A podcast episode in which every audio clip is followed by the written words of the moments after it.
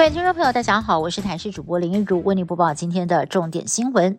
指挥中心原本透露今天会宣布口罩第二阶段松绑措施，但是指挥官王必胜表示，各部会还需要时间沟通讨论。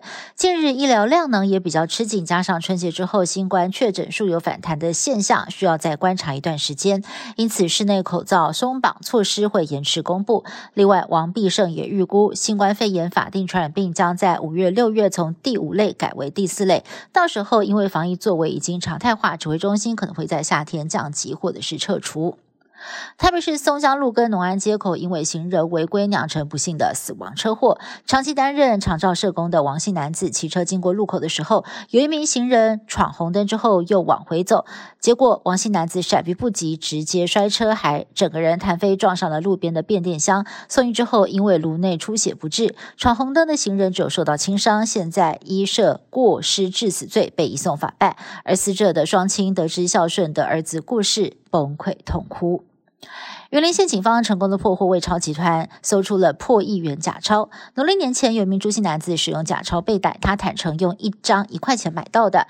警方循着线索前往新北、台北等地区查缉上游供应商，拘提三名主嫌到案，并且查扣了大量的伪钞，光是千元钞就有十二万。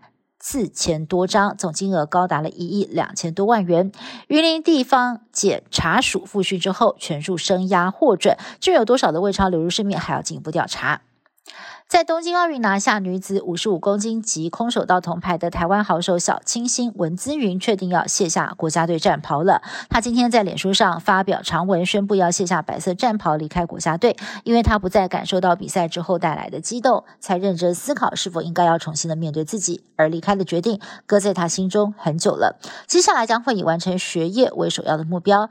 而这也代表她退出今年九月登场的杭州亚运国手阵容，等于无缘挑战亚运史上首位女子金牌三连霸纪录。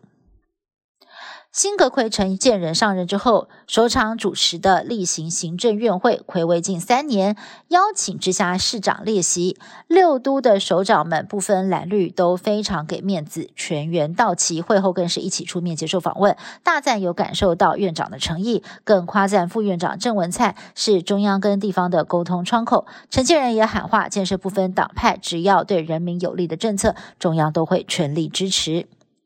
美国中南部多个州近日遭到冰风暴侵袭，有四千万人受到影响。冰风暴所到之处，大地冰封，户外的东西都结上了一层冰。湿冷的天气也让路况严重恶化，各地事故频传。德州至少有三个人丧生。恶劣的天气还造成了德州将近四十万户无电可用。缅甸政变在一号届满两周年，掌控大权的军政府持续的压制民主，透过国防及安全委员会下令将国家紧急状态再延长六个月。这项命令势必会影响八月份举行的全国大选，很明显背后有阴谋。联合国对此表达谴责，美国也决定祭出新的制裁来制裁缅甸。美国为了牵制中国的军事扩张，国防部长奥斯汀二号访问菲律宾，双方同意增加开放四座菲律宾的军事基地供美军使用。美方也宣布拨款大约是台币二十四点二亿，投资升级菲国的军事设施。对此，中方痛批美国此举将危害地区稳定和平。同一天，美国跟南韩也举行了联合空中军演，出动 B one B 轰炸机，还有 F 三五战机，遭到了北韩高分贝回呛。以上新闻是由台新闻部制作，感谢您的收听。更多新闻内容，请您持续锁定台视各界新闻以及台视新闻 YouTube 频道。